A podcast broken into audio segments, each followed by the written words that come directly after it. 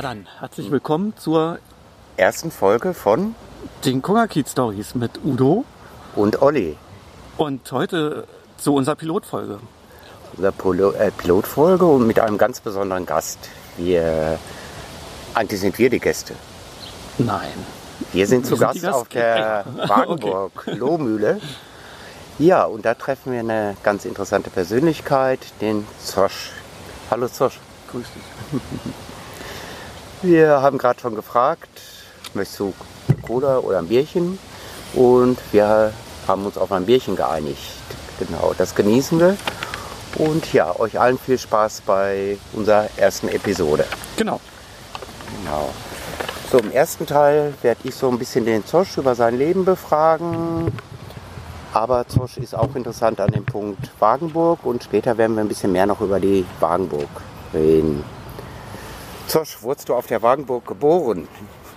nee, ich wurde im Rheinland geboren, aber in einer äh, kleinen Stadt, also in Koblenz. Da habe ich nicht lange ausgehalten, das war eine Soldatenbeamtenstadt. Gab dann nur eine sehr kleine alternative Szene, die dann auch durch die Sanierung der Altstadt quasi beendet wurde. Und das war dann auch das Startzeichen, äh, die Stadt zu verlassen. Dann bin ich ein bisschen durch die, durch die Welt gerauscht, war lange Zeit in Portugal und in Südamerika und kam dann wieder nach Berlin zurück durch eine Freundin, die hier studiert hat. Mhm. Und klar, das war natürlich eine, eine völlig andere Stadt, die äh, eigentlich so viele Freiräume äh, geboten hat, dass man hier tausend Sachen machen konnte. Geh noch mal ein bisschen zurück in der Zeit. Willst du uns da einen Jahrgang verraten, wann du ja, auf die Welt ich kamst? Bin, ich bin 1959 geboren. Mhm. Hast du sowas wie eine erste Lebenserinnerung? So das irgendwas, ist die Fußballweltmeisterschaft 1974 mit Franz Beckenbauer und, und Gerd Miller und so weiter. Also das ist mir absolut im Gedächtnis geblieben. Was ist da passiert? Ich habe es zusammen mit meinem Vater angeguckt. Mhm. Und äh, danach sind wir rausgegangen, sind wir feiern gegangen. Und äh, äh war eine tolle, tolle Sache, tolles Spiel. Und äh, ich habe damals im Fußballverein gespielt. Insofern mhm. war ich natürlich auch begeisterter Fußballer. Und äh, ähm, das war toll. Hm, das heißt, so bei Mama und Papa groß geworden, so klassisch. Wie war so der kleine Zosch? War das ein lustiger, ein ernster? Ich war Leseratte, also sehr introvertiert. Mhm. Und äh, naja, das hat sich bis heute auch so ein bisschen erhalten, obwohl ich natürlich hier in Berlin äh, Sicherheit nicht mehr so introvertiert lebe wie dort, weil man hier einfach mit tausend Leuten in Berührung kommt. Mhm. So, aber äh, ich war ja ein kleines, mächtiges Kerlchen. So, und äh, äh habe mich dann doch auch lange Zeit zurückgezogen. Ich weiß noch, dass ich einen riesen Ghetto-Blaster hatte, mit dem ich dann durch, die, äh, durch das Wohnviertel gezogen bin, mit Deep Purple und Black Sabbath. Mhm. Hat den Leuten nicht so gut gefallen, aber mir hat es sehr gut gefallen. Deshalb bist du später ja auch geflohen. Auch so ein bisschen vor der Bundeswehr, weil viele, die im Westen nicht so mit dem System klarkommen, nicht so gerne Befehle haben wollten, die sind ja auch deshalb nach Berlin. Nein, überhaupt nicht, überhaupt nicht. Ich bin sogar gemustert worden, aber auch sofort ausgemustert worden. Insofern war das gar kein Problem. Mhm. Ähm, äh, ich hatte damals noch äh, gar kein großes Bewusstsein äh, für so etwas. Mhm. Und äh, ich bin klar durch mein Elternhaus bürgerlich geprägt gewesen und äh, bis ich zur alternativen Szene kam, das äh, hat dann so ein bisschen gedauert. Vorher ganz gerne Fußball gespielt oder eher geschaut oder gespielt? Nee, ich habe gespielt. Hm? Also damals war es noch üblich, dass man dann als, als Junge so mit 15, 16 äh, aus der Schule kam, den Schulranzen weggeschmissen hat und dann äh, mhm. raus aus, auf die Wiese, äh, dort sich mit seinen Kumpels getroffen und dann hat man dann so kleine Mannschaften gebildet, die auch schon Trikots hatten und so weiter. Und dann hat man losgebolzt bis abends, bis der Vater nach Hause kam und fragte, was ist mit deinen Schulaufgaben? Dann gab es ein bisschen Ärger. So, aber. Äh so, typischer Anfängerfehler. Aber wir lernen ja noch. Wir lernen noch. Wir mussten kurz die Batterien tauschen. Wir wissen jetzt nicht, wie weit wir gekommen sind. Wo sind wir denn stehen geblieben, Udo? Ja, wir waren so ungefähr so, dass der Zosch uns ja schön erklärt hat. Koblenz, Rheinland, der grinst auch immer ein bisschen. Ich bin ja Westfale, ich gehe eigentlich zum Lachen in den Keller.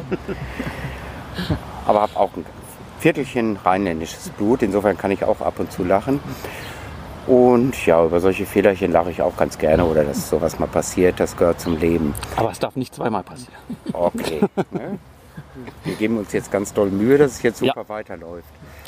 Ja, äh, Zosch hat schön berichtet, so ähm, aus seiner Kindheit, Jugend, Koblenz, ähm, dann Außenhandel gelernt, Großhandel, Gastronomie, ähm, die Fußballverrücktheit als Kind, aber auch eine Leseratte, viel mit den russischen Schriftstellern.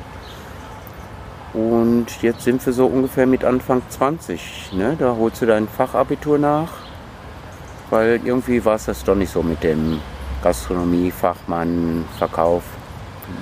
Ja, das, das war es nicht. Ich habe dann Fachabitur nachgeholt, aber nach wie vor eigentlich keine Ahnung gehabt, was ich jetzt eigentlich mit dem Fachabitur anfangen soll. Und habe mich dann, wie gesagt, erstmal entschlossen äh, zu reisen. Und das hat sich dann auch so ein bisschen zur Manie entwickelt. Und äh, ich hatte einen Bruder, der bei Kleenex gearbeitet hat in der Fabrik. Und der hat mich immer da ähm, hingebracht, so dass ich da eine Weile arbeiten konnte und dann wieder losziehen konnte. Ich habe an der LKW-Verladestation gearbeitet. Was auch interessant war, weil ich kam als Langhaariger in die Fabrik und dort saßen halt so richtig Malocher-Kerle, so die, die LKW-Verladestation war schon äh, so ziemlich der härteste Job, den man da haben konnte. Man hat so Kartons gestapelt in den großen Container-LKWs, so die letzte Reihe auf Zehenspitzen. Und äh, ich war am ersten Tag, als ich das gemacht habe, schon so nach vier Stunden fix und fertig. Hatte aber einen tollen Kollegen, der mit mir da zusammen gemacht hat, ehemaliger Boxer. Der sagte, was macht, stell dich mal ganz hinten in die Ecke von dem Container-LKW, damit der Meister dich nicht sieht, ich mache das. So konnte ich wieder frische Kraft schöpfen und habe das auch dann durchgehalten, mehrere Tage. Super, Bis ganz netter Kerl, ne? Ja, also äh, ich habe die, die Leute schätzen gelernt, würde ich sagen. Weil, äh, mal, die hatten zuerst natürlich riesen, riesen, so ein bisschen Vorteile gegen mich als Langhaarigen, weil Langhaarige können nicht arbeiten, die kiffen ja nur und sonstiges. Und als sie gesehen haben, okay, ich kann auch zupacken, dann hat sich das äh, komplett verändert und dann haben sie mir Stullen von Mutti von zu Hause mitgebracht, damit ich auch nicht verhungere. Und äh, äh, haben mich auch immer gewarnt und haben gesagt, äh, bleib bloß nicht hier hängen. Das ist ein Scheißjob, war er auch. Und sieh zu, dass du hier auch wieder wegkommst, du bist noch jung. Für die war das eigentlich gelaufen, die hingen den Rest ihres Lebens dort fest und haben das auch mit, mit Alkohol äh, versucht zu kompensieren. Äh, äh, aber ich habe riesen Respekt von den, von den Leuten dort bekommen. Das war eine sehr wichtige und sehr gute Erfahrung. Aber ich habe dann auch nach einem halben Jahr gesagt, okay, das war's jetzt. Und bin dann nach Portugal gegangen und habe dann am Santa Clara See zusammen mit einer Hippie-Gruppe äh, so eine kleine Bäckerei gemacht. Wir hatten also so einen Backofen aus Lehm gebaut. Da haben wir dann Brote drin gebacken und haben die dann von dem Santa Clara See an die Küste gefahren. War halt Graubrot und so weiter und Schwarzbrot, was es äh, in Portugal nicht gab, was aber die Touristen halt äh, vermissten. Und äh, deshalb haben wir da ganz gute Geschäfte gemacht, als wir das dann an den Stränden verkauft haben. Davon konnte man leben und auch im Winter überleben, wenn die Touristen nicht da waren. Super, War eine super schöne Preise Zeit. damals Portugal, ne? Da konnte man für Ja. wenig Geld leben. Dazu schon die langen Haare, sagst du. Die hast du ja wahrscheinlich in der Lehre noch nicht gehabt. Nee, in der So. Lehre war ich ganz akkurat mit Anzug. Ja, muss man auch fast in dem Job zu der Zeit, da muss man ganz akkurat gewesen sein. Gibt es sowas, wo du sagen kannst, so da habe ich ein, ein, äh, gemerkt, ich möchte ein anderes Leben entdecken, so ein alternatives Leben oder es ist mal kurz mit Schluss mit diesem bürgerlichen, ich lasse mir jetzt Haare wachsen. Ja, also ich glaube, dass, dass die Portugal-Reise eigentlich der, die Veränderung war. Äh, weil dort äh, ein viel freieres Leben auf einen wartete, äh, in einer riesigen Hippie-Kommune, die natürlich auch ihre Probleme und Schwierigkeiten hatte, aber die äh, äh, doch ein Leben führte, was nicht so zwanghaft war äh, wie meine Zeit als Großhandelskaufmann, auch nicht so zeitlich getaktet war, äh, mit sehr viel auch Selbstverantwortung, Eigenverantwortung. Aber äh, die, das hat mich sehr geprägt, die Zeit dort. Ich war jetzt ungefähr zwei Jahre und äh, äh, danach ähm, hätte ich mir nicht mehr vorstellen können, in einen normalen Beruf als Angestellter hineinzugehen. Hattest dein Fachabi nachgeholt, hast dir Jobs gesucht, damit du die Möglichkeit hast, nach Portugal zu gehen. Und du lebst ja auch heute in einer Gemeinschaft auf der Wagenburg-Lohmühle. Ähm, da hast du entdeckt, dass so Gemeinschaft äh, für dich was Schöneres ist, als so allein in einer Ein-, Zwei-Zimmer-Wohnung. Oder? Ja, wobei man klar sagen muss, so eine Wagenburg hat immer noch die Möglichkeit, dass du dich in deinen Wagen zurückziehen ziehen kannst. Aber auch in WGs gewohnt und so weiter. Das war auf Dauer nicht mein Ding. Äh, Das war mir schon zu viel Gemeinschaft. Auch mit den, mit den Zwängen, die ja zum Teil da sind. Äh, äh, Ich brauchte dann schon meinen eigenen Space, in dem ich leben kann, aber gleichzeitig innerhalb einer Gemeinschaft. Und das war, Wagenburg war da natürlich ideal von der Form her. Hast auch einiges gelernt, Brot backen und so weiter in Portugal, dieses gemeinschaftliche Leben entdeckt. Aber manche sind ja auch ganz da geblieben oder sind nach Indien oder sonst wie in die Welt. Du bist dann irgendwann hierhin wieder zurück oder weitergereist. Ich bin irgendwann nochmal nach Portugal, kurz nach, ich war zwischendurch noch Südamerika gewesen, kam dann aber nochmal in meine Heimatstadt zurück, habe dann nochmal kurz in der Fabrik gearbeitet und mit dem Geld bin ich dann nach Berlin gegangen, weil eine Freundin von mir hier angefangen hatte zu studieren.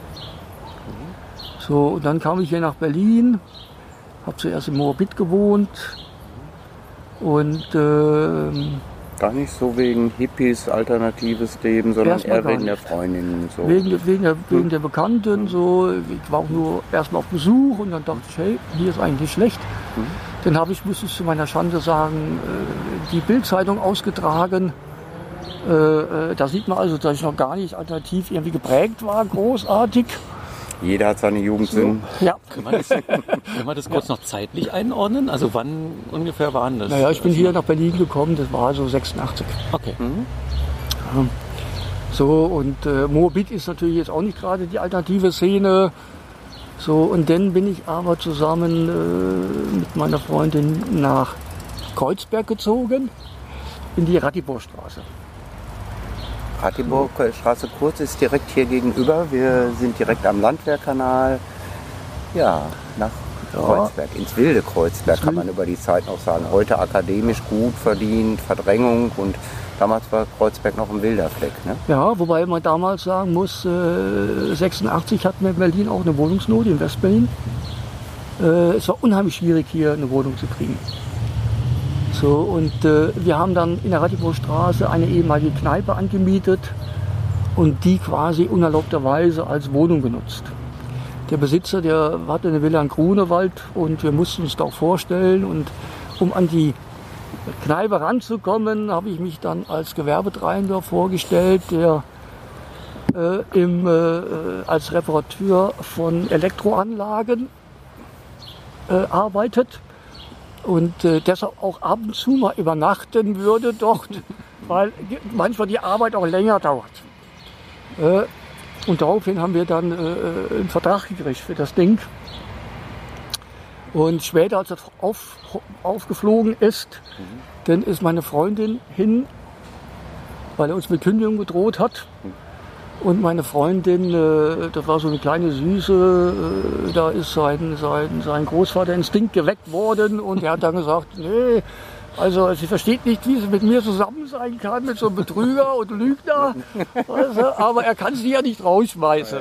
So, und damit war, äh, äh, waren wir drin und er hat das akzeptiert äh, und dann ist das, hat auch das ganze Haus sich mit der Zeit verändert, sind immer mehr alternative Leute eingezogen. Und äh, dann war es eine ganz schöne Zeit. Niemals eine Kneipe geworden? Ist niemals Kneipe geworden, äh, aber wir hatten immer sehr viele Leute wohnen in der Wohnung, weil natürlich viele Leute aus Koblenz und so weiter nach Berlin nachgezogen sind und die mussten immer erstmal irgendwie unterkommen, bevor sie eine eigene Wohnung hatten, Fuß fassen konnten. Die sind dann bei uns mit eingezogen und irgendwann wurde mir das zu viel und dann bin ich in Wagenburg gezogen, damals am Erkelenzdamm. Eine sehr wilde Wagenburg. Und äh, ein Freund von mir war hingezogen, ich hatte mir das angeguckt und fand das einfach ein tolles Leben. Und habe mir dann einen Wagen geholt und mich dazugestellt. Wir standen damals noch auf der, auf der Westseite. Vor der Mauer war so ein kleiner Grünstreifen, der gehörte territorial zum Osten, äh, sodass die Berliner Polizei kein Zugriffsrecht hatte. Die Phobos oder die DDR hat uns geduldet. Auch immer so mit dem Hintergedanken zu zeigen, so wohnen die Leute im Westen, äh, die äh, sozial in Schwierigkeiten gekommen sind. Äh, äh, und äh, Hat ein richtig gutes Vorzeigeobjekt, ne? ja, äh, aber man hat Die uns obdachlose Jugend die Obdachlosen des Westens, Westens, ja. Keine Aber Wohnung wie wir. ja, ja, aber dadurch äh, wurden wir halt in Ruhe gelassen und konnten unser Ding machen. Gut, da kommen wir jetzt erstmal auf das Thema Wagenburg so ein Stück weit, aber mich interessiert noch so mit der Liebe, das ist ja auch ein spannendes Thema. War deine Freundin, wie hat das mal so begonnen äh, mit der Liebe? Irgendwann entdeckt man ja, gibt was anderes als die Eltern und hat lernt andere Menschen kennen und entwickelt Gefühle. Wie hast du es so mit der Liebe? Was war da so für dich? Naja, ich kannte äh, das Mädchen schon aus Koblenz. Als wir hingezogen sind, dann hat es relativ schnell gefunkt und dann waren wir zusammen eine Zeit lang. Danach war ich dann zusammen mit einer Frau aus Polen, die ich in Krakau kennengelernt hatte. Aber es war damals auch immer so, dass Beziehungen nie äh, äh, oder wenig über Jahre gegangen sind. Gab es auch einen sozialen Druck so in der Zeit? Ähm, man schläft nicht nur mit einem Menschen, man hat nicht nur eine Freundin, man ist offener für äh, viele Begegnungen oder äh, war das nie so dein Thema? Oder Nö, also im Prinzip gab es da überhaupt keinen Druck. Ähm, man hätte auch äh, heiraten können oder sonstiges. Aber äh, es war nicht üblich. Es war, sag mal, äh, nicht modern, wenn man das gemacht hat. Das war, das war die Generation der Eltern, die früh geheiratet hatten, Kinder bekommen haben, arbeiten gegangen sind. Und Kinder wollen oftmals was anderes machen als die Eltern. Also war das bisschen Unstetige auch, auch äh, ein Lebenssinn. So und äh, deshalb wechselten wir relativ schnell auch die, die Beziehungen. und hast du da so einen Typen, auf den du stehst? Jetzt könnte man ja fast so unterstellen, alternative Szene, das sind auch sehr emanzipierte Frauen, das sind auch Frauen, die was organisieren, machen oder äh, manche hat die Neigung zu einer Frau, die besonders lieb ist oder die besonders tough ist. Hast du da Neigungen? Ich glaube nicht. Ich glaube, dass, dass äh, meine Partnerinnen völlig unterschiedlich waren. Und äh, äh, ich denke, da gibt es jetzt gar, gar keine Bevorzugung. Okay, muss auch keine Rheinländerin sein. Die haben ja so ein Dauergrinsen. Ja, das, sind alles Vorteile. Das sind alles Vorteile, weil tief innen sind die Rheinländer eigentlich die ernstesten Menschen hier in der Bundesrepublik. Ah, Nur alle zwei Wochen dann äh, so im Februar, da ticken sie ein bisschen aus, aber ansonsten äh, soll man sich da nicht täuschen. Berlin ist ja schon anders. Also wir wollen ja nicht mit diesen Vorurteilen arbeiten. Berliner ist so und so und Rheinländer ist so und so. Aber Berlin hat ja auch was Preußisches und der Busfahrer sagt der alten Frau, mach mal hin, äh, ich will auch noch in meinem Leben in Rente und so weiter. Äh, war das eine große Umstellung so nach dem Rheinland und dann in Portugal so ins Berlin zu kommen oder nee, passt mir, ist gut so? Nee, es war ke- keine große Umstellung. Klar, äh, äh, der Rheinländer ist äh, anders veranlagt. Äh, er ist mehr so sehr gesprächig, sehr gesellig. Äh, und ähm, auch, auch gelassen in der Regel. So, und klar, der Berliner, der war ein bisschen härter, ein bisschen brolliger. Aber da hat man sich schnell dran gewöhnt. Muss man ja auch. Weil zu dem Zeitpunkt gab es noch viele Berliner hier, das ist ja heute nicht mehr so. Äh, insofern war das äh, kein, kein Ding. Jetzt haben wir gerade Begleitgeräusche. Hoffentlich geht es gut für den Menschen, der gerade einen Rettungswagen kriegt. Ist nicht hier auf dem Platz. Ja.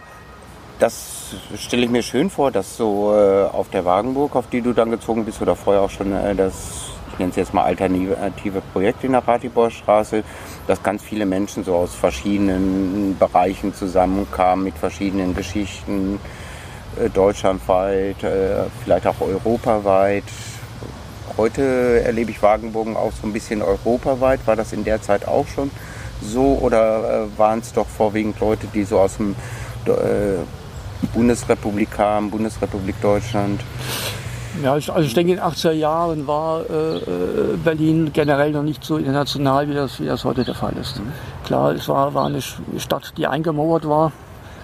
Ähm, äh, klar gab es aus dem europäischen Ausland gab es natürlich Leute hier, aber ähm, aus Afrika oder aus, aus Asien und so weiter war das sehr, sehr wenig. Mhm. Äh, klar, und dieses eingemauerte sein hatte auch einfach auch ein bestimmtes Gefühl hervorgebracht, das erst mit den 90er Jahren dann wieder sich verändert hatte. Ja, so die 80er waren schon äh, ein bisschen depressiv, äh, muss man sagen. Äh, ähm, die Stadt wirkte auch, auch ein bisschen grau. Äh, es war noch nicht alles so saniert, wie, wie heute der, der Fall ist. Ähm, und das hat sich in den, in den 90er Jahren dann komplett verändert eigentlich. Mhm. Womit ist das für dich losgegangen? Wie hast du die, äh, diese Veränderung gespürt? Ja, die, die äh, Veränderung kam natürlich mit dem Fall der Mauer. Und das hatte hier in Berlin eine Situation gebracht, die absolut einmalig war. Der, der Schlüssel dessen, äh, dass Berlin sich so entwickeln konnte, lag darin, dass die üblichen monetären Prozesse außer Kraft gesetzt waren. Ja, es gab so viel an Immobilien, was man sich nehmen konnte, ohne dass man Kosten am Hals hatte.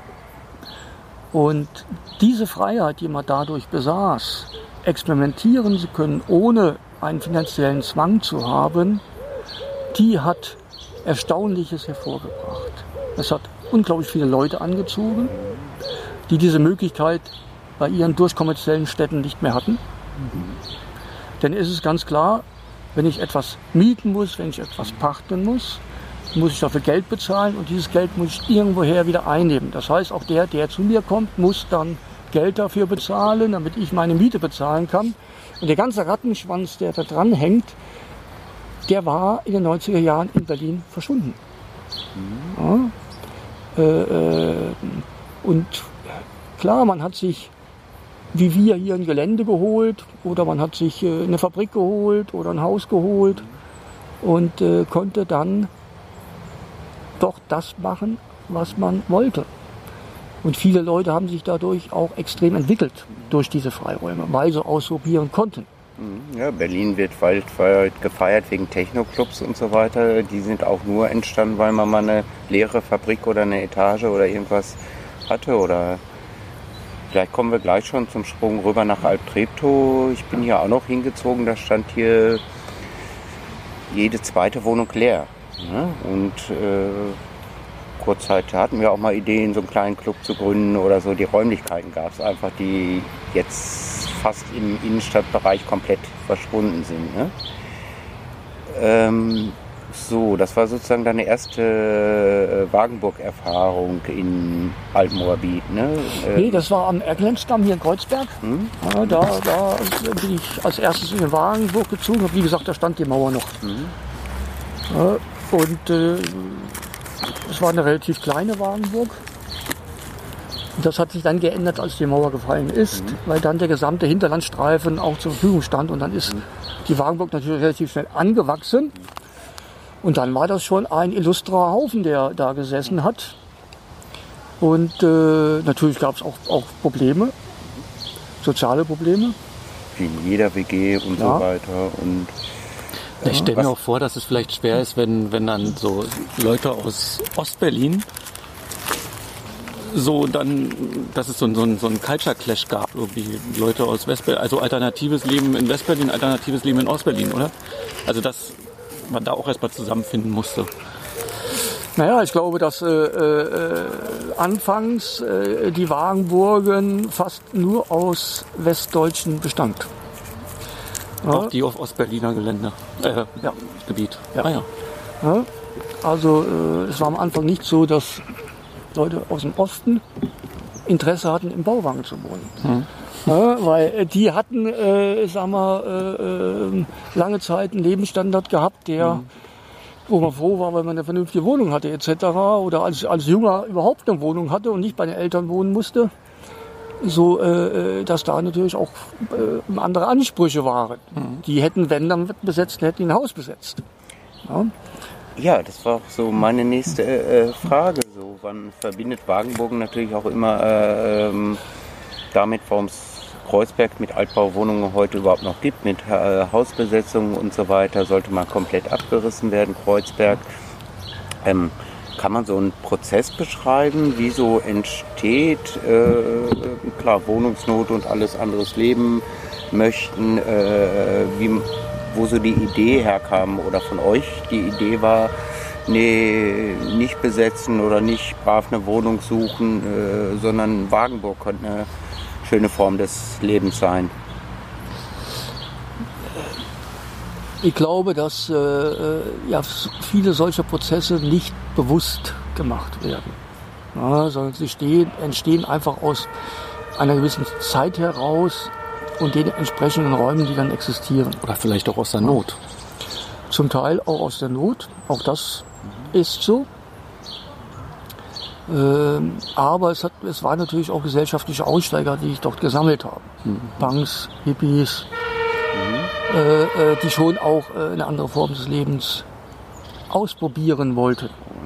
Heute könnte man sich sogar Konzepte fast abgucken von Wagenburgen. Äh, Die Konzepte, äh, übertrieben gesagt Konzepte, habt ihr erst finden müssen, entwickelt und was ist überhaupt ein Streitpunkt oder äh, wie regeln wir das und das. Ne? Ja, also ich glaube, erstmal so, so eine Besetzung äh, damals ist einfach so gelaufen, dass einer sagte, okay, ich will im Wagen leben, ich stelle jetzt meinen Wagen dahin. Dann kam der nächste, oh, ich stelle mich dazu. Ja, und so sind die Sachen ja gewachsen. Es gab ja keine, keine Konzepte, wir machen jetzt eine Wagenburg. Ja, sondern spontan hat einer angefangen oder zwei und dann ist das gewachsen. Ja.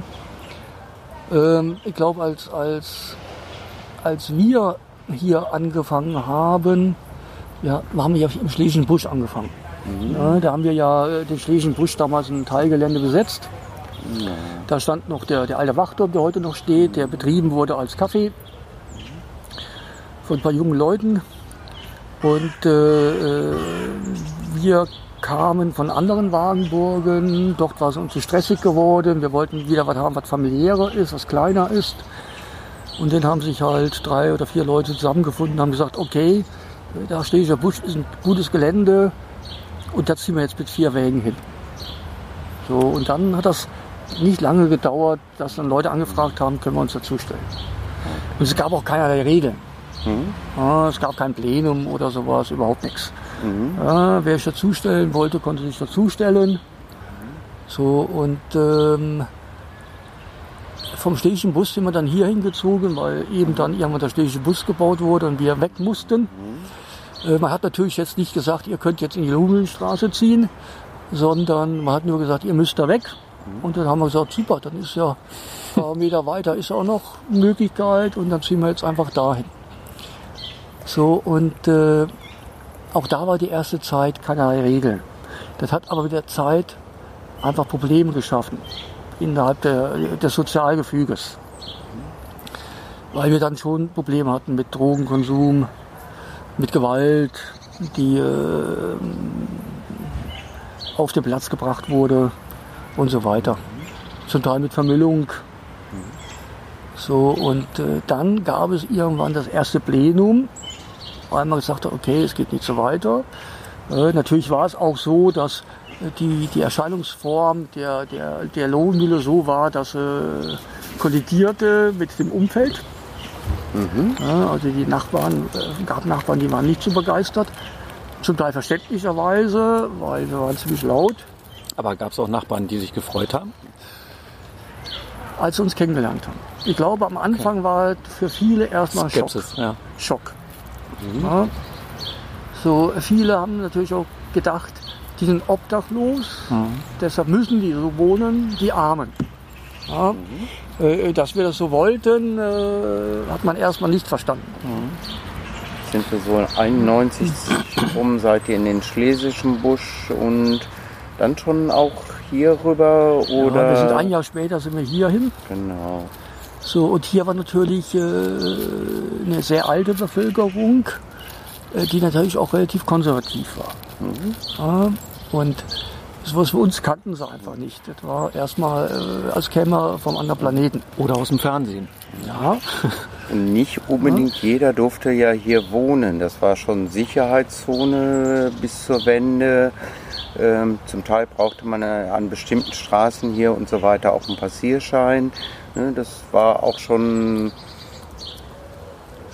ohne da was unterstellen zu wollen, ähm, auch ein Publikum, was zum Staat gehalten hat, was sich an Regeln gehalten hat, was konservativer war als äh, vielleicht so in anderen Ecken. Prenzlauer Berg zum Beispiel galt ja immer so als Künstlerviertel, um wo sich so alternative Szene im Osten gebildet hat. Und hier war doch eher auch äh, nicht wenig Menschen, die staatstreu waren und Regeln und klare Regeln, äh, was Gutes mit verbunden haben. ja. Äh, und wie gesagt, dazu kam auch, dass wir ihnen ziemlich auf die Nerven gegangen sind in der Anfangszeit. Ja, weil bei uns war halt das, was man Anarchie nannte, also absolute Freiheit, ohne Regeln. So, und wenn dann einer Lust hatte, um zwei Uhr seine Party zu feiern und die Anlage aufzureißen, dann äh, war dem so. Oder große Feuer zu machen, wo der Rauch übergezogen ist zu den Nachbarn und so weiter. So, äh, äh, das haben wir irgendwann auch geschnallt, dass es so nicht gehen kann. Ja, äh, dass wenn wir, wenn wir so weitermachen, es gab natürlich auch dann Beschwerden ans Bezirksamt und so weiter, dann war auch irgendwann klar, wenn wir so weitermachen, dann sind wir nicht mehr lange hier. Äh, Also äh, war auch klar, wir müssen uns irgendwo so ein bisschen strukturieren und ein paar Regeln einhalten, wenn wir in Frieden mit den Nachbarn leben wollen. So, und die, die andere Sache war, äh, die Ostbevölkerung war auf der einen Seite konservativ, aber auf der anderen Seite auch offen. Ja, ähm, Beginnt eine neue Zeit. ja, offen dahingehend, wenn du sie kennengelernt hast, dann waren auch ganz schnell Vorurteile weg. Ja, Kenne ich eh nicht so den Kiez hier. ja. So, und äh, als die ersten älteren Leute hier auf den Platz kamen, um einfach mal hier auf der Bank zu sitzen, ja, war das Eis relativ schnell gebrochen. Ja, man ist hier in die Läden einkaufen gegangen, hat man einfach die Leute kennengelernt äh, und die Leute haben dann auch sehr, sehr schnell festgestellt, die sind eigentlich ganz okay. Ja, äh, das ging relativ schnell. Ja, ähm, und dann äh, haben sie uns auch Sachen vorbeigebracht und so weiter, äh, wollten uns helfen etc. Also äh, äh, war, eigentlich, war eigentlich toll, muss man sagen. Ja. Schön.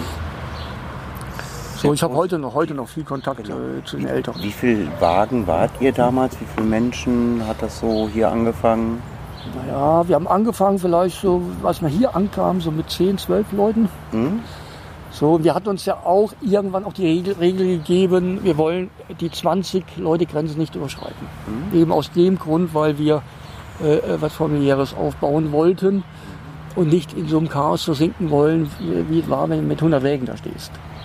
Ja, Alle so ein bisschen mehr einen familiären Ansatz, so was Kleineres, sagtest du vorhin auch schon, so manche Wagenburgen wurden auch zu groß und mit, sich mit ganz vielen einigen ist auch schwieriger als so überschaubar. Ne? Womit habt ihr denn die Leute so mit lauter Musik ärgern können? Habt, hattet ihr da schon Strom oder Nö, wir haben ja alles über Autobatterien gemacht. Über Autobatterien. Ja, wir haben Autobatterien aufgeladen und damit konnten wir die Anlage betreiben. Ähm, wir hatten jetzt auch noch keine fette PA wie heute und so weiter, sondern es war alles was kleineres. Äh, aber es hat ausgereicht. heute habt ihr alle Strom oder Wir haben Solarstrom. Solarstrom. Und komplett. Also ihr ernährt euch quasi nur von Solarstrom? Ja. Also wir können auch unsere Veranstaltung über Solarstrom fahren. Ist alles kein Problem. Natürlich haben wir keine Maschinen hier, die viel verbrauchen würden. Also eine Waschmaschine und so weiter kannst du natürlich nicht über Solar laufen lassen. Äh, so, und was wir machen können in den Wägen ist Licht, kleine Musikanlage, Laptop. Das geht alles über, über Solar. Zweite Problem, was du ansprachst, war Müll. Das war anfangs ein Problem und da musste man sich auch mal zusammensetzen, weil es auch Druck von außen gab, aber auch Druck unter den Mitbewohnern, die auch sagten, nee, möchte ich nicht, dass es so müllig aussieht. Ähm, wie kamt ihr da auf Einigung? Wie läuft das? Naja, im Prinzip haben wir uns im Plenum zusammengesetzt. Wir haben dann eingeführt, einmal die Woche gibt es ein Plenum, in dem alle Belange des Platzes besprochen werden. Und dann gibt es einfach Mehrheitsentscheidungen. So, äh, und das war jetzt auch kein, kein Riesenproblem, weil wir haben ja, glaube ich, vier Regeln aufgestellt. Mehr war das ja nicht. Äh, Das eine war keine Vermüllung, das zweite war keine Gewalt. Und das dritte war keine harten Drogen. Wobei diese Grenze durchlässig war. Ja. Ähm, äh, harte Drogen hatten einfach das Problem, dass damit auch Kriminalität auf den Platz kam. Ja. Diebstähle etc. So, äh, und dann äh, haben wir gemerkt, okay, das ist so schwierig zu handeln. Einerseits äh, wollen wir die Leute nicht vom Platz schmeißen, andererseits äh, geht so auch nicht. So, und dann haben wir äh, das Problem immer versucht zu lösen, indem wir gesagt haben, okay, ihr, ihr könnt bleiben, wenn ihr eine Therapie macht. Und äh, wenn es zu derb geworden ist, haben wir auch gesagt, okay, du musst den Platz verlassen. ja harte Drogen definier, äh, definiert. Also ich sag mal, Zucker, Gameboy, äh, Internet gehört nicht dazu. Was war so für euch, wo ihr gesagt habt? Wahrscheinlich Alkoholkonsum war auch noch relativ frei, mit Einzelnen wahrscheinlich schon Probleme, aber harte Drogen war dann so das Thema vorwiegend Heroin War, oder war in erster Linie Kokain. Heroin. Heroin war, war, äh, war der Knackpunkt sozusagen. Äh, alle Drogen, die unterhalb lagen, Koks war immer auch ein bisschen schwierig, äh, aber alles, was da drunter lag, war erlaubt. Ja. Läuft man da nicht auch Gefahr, ähm, so ein gewisse Klientel anzuziehen? Also dass, weiß ich nicht, die Leute vom Dorf sagen, hey, hier in der Wagenburg, da könnt ihr doch das kaufen. Ja, so war es nie, weil äh, es war klar, hier darf nicht gedealt werden. Okay. Das war eine Grundregel. Ja. Selbstkonsum war erlaubt, aber es darf nicht gedealt werden. Das war von Anfang an eine Einigung, weil wir keine Lust auf genau die Probleme hatten. Okay.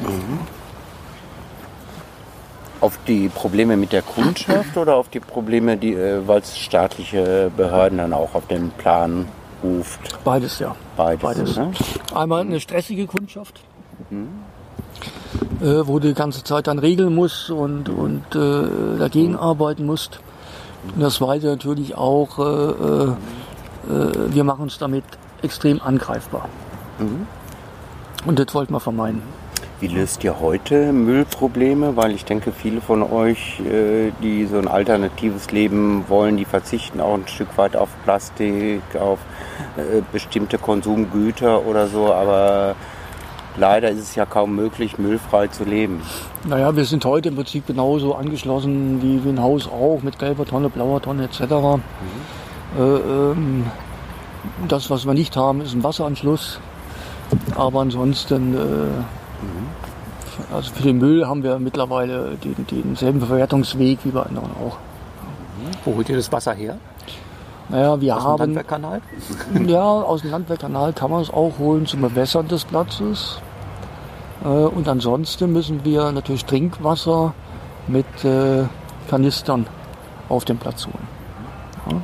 Das läuft so ein bisschen solidarisch mit Nachbarn oder äh, über einen Einkaufs, Einkaufsladen, Kiosk oder irgendwas, wo ihr mal was Nö, wir haben Nachbarn, dürft, wir haben? Nachbarn äh, wo wir das machen können. Äh, ganz am Anfang, früher war es hier die Traktor Klause, Mhm. die uns das angeboten hatte. So und äh, Damals, als es noch Gaststätte war. Ne?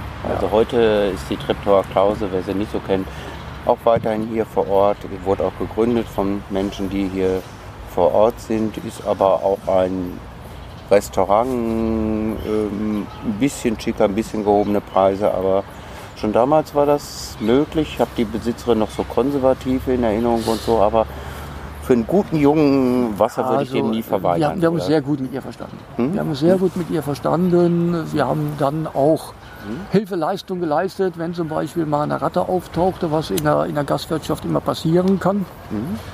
Dann kam unsere Jagdhunde zum Einsatz, um das Problem zu lösen. Insofern, äh, wir hatten ein sehr gutes Verhältnis äh, zu den äh, damaligen Besitzern dort. Ja. So, äh, heute haben wir einfach Nachbarn, Bekannte hier im Kiez, wo wir uns das Wasser holen können. Und man muss ja auch klar sagen, wie viel Trinkwasser braucht man denn tatsächlich? Ja, ich meine, das ist eben bei, bei der Wohnung so, da hast du einen Wasserhahn und du machst alles über Trinkwasser. Finde ich Ja. hochinteressant. Weißt und, und hier holst du dein Kanister, das heißt, du verwendest dein Kanister, dein Trinkwasser eben auch nur, wenn du äh, deine Mahlzeit kochen willst. Weißt du, und ansonsten, wofür brauchst du Trinkwasser? Genau, gilt also auch als ganz okay, das Berliner Leitungswasser. Klar. Ähm, trinken musst du nochmal zwei, drei Liter am Tag oder sowas oder ein äh, bisschen mehr für den Tee und so. Dann brauchst du nochmal zum Kochen ein Liter. Was braucht man so als Mensch am Tag Also auf ich- einer Wagen? Am, So, am Tag brauchst du vielleicht zweieinhalb Liter an Wasser, mehr brauchst du nicht. So, und dann gehst du mit 10 Lit- Liter Kanister los. Weißt du, und dann hast du im Prinzip für vier Tage dein Wasser. Das ist eigentlich kein Problem. Und zum Wäschewaschen? Wäsche, Wäsche waschen? Naja, da gehen wir ins Waschcenter. Okay. Ja, weil, wie gesagt, das ist hier schwierig. Gibt es hier heutzutage noch? Wollte ich auch direkt einhaken. Interessiert mich gleich mal ein bisschen mehr dem Olli, der sich auch noch Fragen notiert hat, so dass Fragen ist weit mittlerweile, oder? Naja, also ich gehe bis zum Ernst-Reuter-Straße hier in Neukölln. Hm? Und da kann ich dann meine Wäsche waschen. In Kreuzberg gibt es auch noch einen, einen Laden. Und Aber- sprechen ja auch viele Leute positiv über euch im Kiez. Ich denke, der eine oder andere hat auch mal die Möglichkeit, äh, hier bei einem Kiezbewohner was zu waschen. Ja, klar. Ne? Genau, ne? Das ist ganz interessant, wenn ich so ähm, mit ganz verschiedenen Leuten so äh, im Kiez gehe gerne aus, gehe in Cafés, in Gaststätten und so weiter mal über euch spreche. Äh, ihr habt so eine Anerkennung im Kiez gefunden, ne? Ne, das ist äh, fast so ein bisschen so ein Kiez-Wahrzeichen oder das ist so besonders an Altreptow, ne? Man kann eigentlich so sagen, ich mag diesen Begriff nicht, Integration, integriert. Ihr seid eigentlich ganz gut integriert, oder? Klar, ich meine, das, das ist irgendwann, äh, hieß es, das ist unsere Wagenburg. Und das war äh, dann so ein Zeichen, okay, wir sind hier gelandet. So, und wir hatten eine Zeit lang natürlich auch sehr viel mediales Interesse. Mhm. Ja, dass wir einfach permanent im Fernsehen waren oder Zeitung waren und so weiter. Das haben die Leute auch gelesen und, oder den Film angeguckt. Und äh, ist ja auch immer schön, dann im Fernsehen was aus seinem Kiez zu sehen. Ja, das äh, macht ja auch was aus. Mhm. So, äh, dann kam auch dazu, dass wir uns zum, für den Kiez auch engagiert hatten und so weiter. Ähm, insofern äh, hat uns das dann auch, als man uns hier räumen wollte, den, den, den Hals gerettet. Weil dann, Wann war das ungefähr, als man euch räumen wollte? naja, das war, als man hier den Uferwanderweg gebaut hat.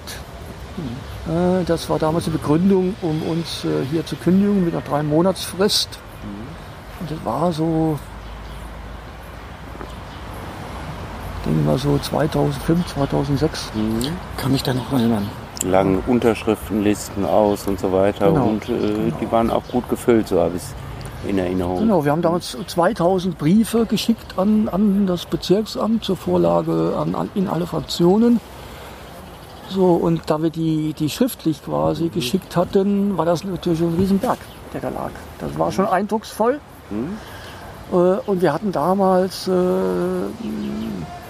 so einen Widersacher, das war damals der Baustadtrat Schmitz, äh, der äh, nicht so gut auf uns zu sprechen war, der aber dann zugeben musste anhand der Unterstützung des Kiezes, ja, äh, die sind gewollt und äh, dann auch seine Meinung dann verändert hat. Ja. Und dann fing es eigentlich an auch zu drehen, so dass das Bezirksamt gesagt hat, das ist ein buntes, vielfältiges Projekt, was für den Kiez auch wertvoll ist. Ja, und da es hier damals sehr wenig Kultureinrichtungen gab zu der Zeit, war die Wagenburg, die dann auch auf die Kulturschiene gegangen ist, noch Programm und so weiter ausgearbeitet hatte, einfach der Ersatz für die fehlenden Kultureinrichtungen hier im Kiez. Es gab kein Straßenfest damals, so wie heute das Baumscheibenfest. Ja, und unser Sommerfest war der Ersatz quasi für ein Straßenfest. So, und man hat dann die Arbeit, die wir hier geleistet haben, auf dem Bezirksamt auch anerkannt. Und äh, wir hatten dann eine Frau auf dem Kulturamt, die, die war auch tough gewesen, die sich auch erstmal gegen Widerstände durchsetzen musste und gesagt hat, äh, äh, ich fördere auch dieses Projekt, äh, weil es einfach eine Kultur macht, die wichtig ist für den Kiez äh, äh, und sich damit auch dann durchgesetzt hat. Ähm, und äh, da haben uns eine Menge Leute geholfen. Da ist doch von 91 an dann einiges entstanden. Nochmal so kurz zur Größe. Kann man gro groß, äh, grob sagen, wie viele Menschen ungefähr im Moment hier leben? Ja, zurzeit haben wir so 18 Leute und das Gelände wird so 6000 Quadratmeter haben. Zahlt ihr hier eine Miete oder eine Pacht oder Wir zahlen so? eine Pacht. Das heißt, unser Verein Kulturbanausen e.V. verwaltet dieses Gelände im Auftrag des Landes Berlin. Und wir verpachten an die einzelnen Bewohner den Stellplatz des Wagens und sind natürlich auch für alles verantwortlich, was hier auf dem Platz passiert. Ja, wir müssen natürlich auch die entsprechenden Regelungen äh, wie Haftpflicht äh, machen oder hier die äh, äh, Gehwegreinigung oder der Winterdienst und so weiter. Das müssen wir natürlich auch alles finanzieren. Ja. So, und äh, wir sind mit einer relativ günstigen Pacht ausgestattet, aufgrund dessen, dass wir ein gemeinnütziger Verein sind und eben Kulturangebot für den Kiez machen. Und ihr habt ja wahrscheinlich auch alle irgendwelche Jobs, oder? Ja. Äh, Also die meisten von uns haben Jobs. Äh, Auch so Bürojobs? Also man fährt dann aus seinem Bauwagen im Anzug. Ja, also wir haben Ins Büro? viele, viele handwerkliche Jobs. Okay. Ja. Äh, ähm, dann hatten wir auch mal Krankenschwester und so weiter oder Tierarzthelferin. Äh, ist eigentlich querbeet. Kann man was sagen so zum Männer-Frauen-Anteil? Oder Ungefähr- äh, divers muss man heute auch äh, definitiv dazu sagen. Also heute würde ich sagen äh, 50-50. Äh, In der Anfangszeit waren es fast nur Männer. Äh, Das hat sich im Laufe der Zeit aber geändert. Und heute sind wir so ungefähr paritätisch besetzt. Gibt es auch Kinder? Ja. Ja zurzeit haben wir drei Kinder auf dem Platz. War bei den ersten Kindern nicht ganz einfach, weil dann das Jugendamt aufgetaucht ist und so weiter. Die aber relativ schnell gefest, festgestellt haben, das Kind wächst hier in eigentlich in Superverhältnissen auf. Ja. So, es kommen natürlich viele Kinder von außerhalb hier auf den Platz, um unsere Kinder zu besuchen. Und die finden es natürlich toll hier und mit dem kleinen Spielplatz Das unten. wollte ich sagen, das ist doch bestimmt cool für die. Ja, und das Kind hat natürlich jede, jede Menge Kontakte. Ja. Also, also ist für ein Kind eigentlich ein Paradies. Ja, aber überhaupt sowas so vor die Tür gehen können und man hat ein bisschen Grün und Spielplatz habt ihr auch angelegt und so weiter. Ähm, interessant finde ich nochmal mit der Kultur, das ist ja auch was, mit dem ihr schon früh begonnen habt. Äh, ihr habt ein Winterkino gemacht, ihr habt äh, einen Sommer Jazz gemacht, einen Jazzsonntag und so weiter. Ne? In der Zeit, wo ihr viele Wohnungen leer standen, uns kaum noch Kulturbetrieb gab. Ne? Ja, wobei man sagen muss, dass wir zur Kultur eigentlich äh, sehr überraschend gekommen sind. Das war eigentlich auch so gar nicht geplant. Sondern damals war es so gewesen, dass äh, äh, die äh, CDU im Senat auf einer Klausurtagung beschlossen hatte, dass alle Wagenburgen aus der Innenstadt raus sollten. So, dagegen haben wir uns gewehrt. So, und dann äh, hat man uns gegenüber angedeutet, den Berliner Wagenburgen, wir können eventuell auch Pachtverträge machen, aber nur, wenn ihr eine juristische Person habt, mit denen wir Pachtverträge abschließen können. Quasi also ein Verein. Also saßen wir hier, haben gedacht, scheiße, scheiße, jetzt müssen wir einen Verein gründen. Aber was für ein? Und dann kam er auf den Namen Kulturbanausen und dann steckt das Wort Kultur drin. Und wir hatten vorher ein paar kleinere Punkkonzerte gemacht. Naja, und wenn dann so ein Verein erstmal existiert mit den entsprechenden Strukturen, dann will der auch arbeiten. Und dann fingen wir an, die ganze Sache auszubauen. Ja, dann haben wir mit Getränkeverkauf vorne die ersten Einnahmen gehabt. Davon konnte man dann eine Anlage kaufen, konnte ein paar Sachen aufbauen. Dann kamen Interessenten von außerhalb, die gesagt haben, können wir bei euch auftreten. Dann hat man plötzlich ein Varieté gehabt, was von außerhalb kam. Dann haben wir alles umgebaut für dieses Varieté, damit das auch äh, äh, stattfinden konnte. Und das war eigentlich genau der richtige Weg. Ja, weil man muss natürlich so ein Gelände, was man von der Stadt hat, auch bespielen, um die Berechtigung haben, auf dem Gelände leben zu können. So, und äh, der, der Senat hatte damals dann auch unter Wowereit natürlich den Fokus auf Kultur gelegt, weil die Stadt ansonsten zu wenig Einnahmen hatte. Industriebetriebe waren weggebrochen in Berlin, weil die Berlin-Förderung weggefallen war nach, der, nach dem Mauerfall. Und die, die Stadt wurde auf eine neue Einkommensschiene gesetzt, um überleben zu können. So, und dann war natürlich Kultur und gerade Kultur im alternativen oder subkulturellen Bereich plötzlich hochinteressant für die Stadt, weil es einfach Touristen oder Leute angelockt hat, die auch Geld in die Stadt gebracht haben. Ja? So, und ich denke, das, das war letztendlich der Durchbruch gewesen. Arm, aber sexy Berlin. Arm, aber sexy Berlin, ja. ja. Und wir passten genau in diese Entwicklung hinein. Ja. Äh, auch wenn wir das jetzt nicht so bewusst gemacht hatten, war es genau der richtige Weg. Wir hatten damals hier einen Künstler, der hier gewohnt hat, der das, Gesamt, der es genannt hatte, Gesamtkunstwerk Wagendorf-Lohmühle. Und dieser Begriff war genau richtig. Ja. So, dann haben wir das mit Kino ausgebaut und es kam immer auf die Leute an, die auf dem Platz gelebt haben. Welche Befähigung oder welche Interesse bringen die mit, diese einbringen in diese Geschichte hier. Das Kino ist entstanden durch jemanden, der im Kino gearbeitet hat als Kinovorführer. So, und der hat dann äh, ein Kino hier aufgebaut, ein Open-Air-Kino, was fantastisch war, weil sein Herzblut einfach drin steckte. Und der dann auch Kopien bekommen hat, die normal schweineteuer sind. Ja, weil wir mussten ja dann öffentlich aufführen. Äh, äh, dafür musst du eigentlich bezahlen. Berühmte Thema GEMA und Ja. Urheberrecht. Oder auch die. Filmverleiher. Filmverleiher. Die verlangen richtig Geld dafür, hätten wir nie im Leben bezahlen können. Und wir machen ja unkommerziell. Das heißt, bei uns zahlt ja keiner Eintritt. So, und durch seine Kontakte, die er über das Kino hatte, wo er arbeitete, das war hier äh, äh, Filmpalast hier am Treptower Park, konnte er uns für eine Aufführung beim Filmverleiher äh, eine Kopie locker machen. Ja. So offiziell waren wir ein Jugendkino, bla bla, mit sozialen Aspekten und so. Und damit konnten wir hier dieses Kino aufbauen, aber es hing immer an dieser Person, die das Herzblut dafür hatte. Andere hatten Herzblut für Musik, die hatten dann angefangen, Konzerte zu machen. Dann hatten wir hier zeitweise in unserem Gästewagen Den wunderschönen. ja, Leute gehabt, die in der Artistenschule in Kreuzberg ihre Ausbildung machten. Die haben dann die Artistik in den Platz hineingebracht und die entsprechenden Aufführungen. Und so lebt der Platz immer davon, welche Leute wohnen hier, was bringen die ein. Man sieht hier die Begrünung des Platzes. Als wir ankamen, war ja nichts. Ja, das war klar, war ehemaliger Grenzstreifen, da war jede jegliche Vegetation war platt gemacht worden. So, und äh, äh, hier war es so gewesen, dass hier eines Tages zwei Punks hingezogen sind, ein Pärchen, die ihre Hunde, Hündin hatte Junge bekommen und dachte, und die wohnten im vierten Stock und die sagten, nee, mit den kleinen Hunden immer dann nach unten gehen und so weiter, können wir nicht, bis die groß sind, bei euch einen Wagen hinstellen und dann können die Hunde draußen in so einem Gatter rumlaufen, bis die wechselt wieder, verschenkt sind oder weggegeben sind. Da haben wir gesagt, okay, mach mal. Und den haben die hier auf dem Platz so ihre grüne Ader entdeckt. Und dann fingen die an zu bepflanzen, Bäume hinzusetzen und so weiter.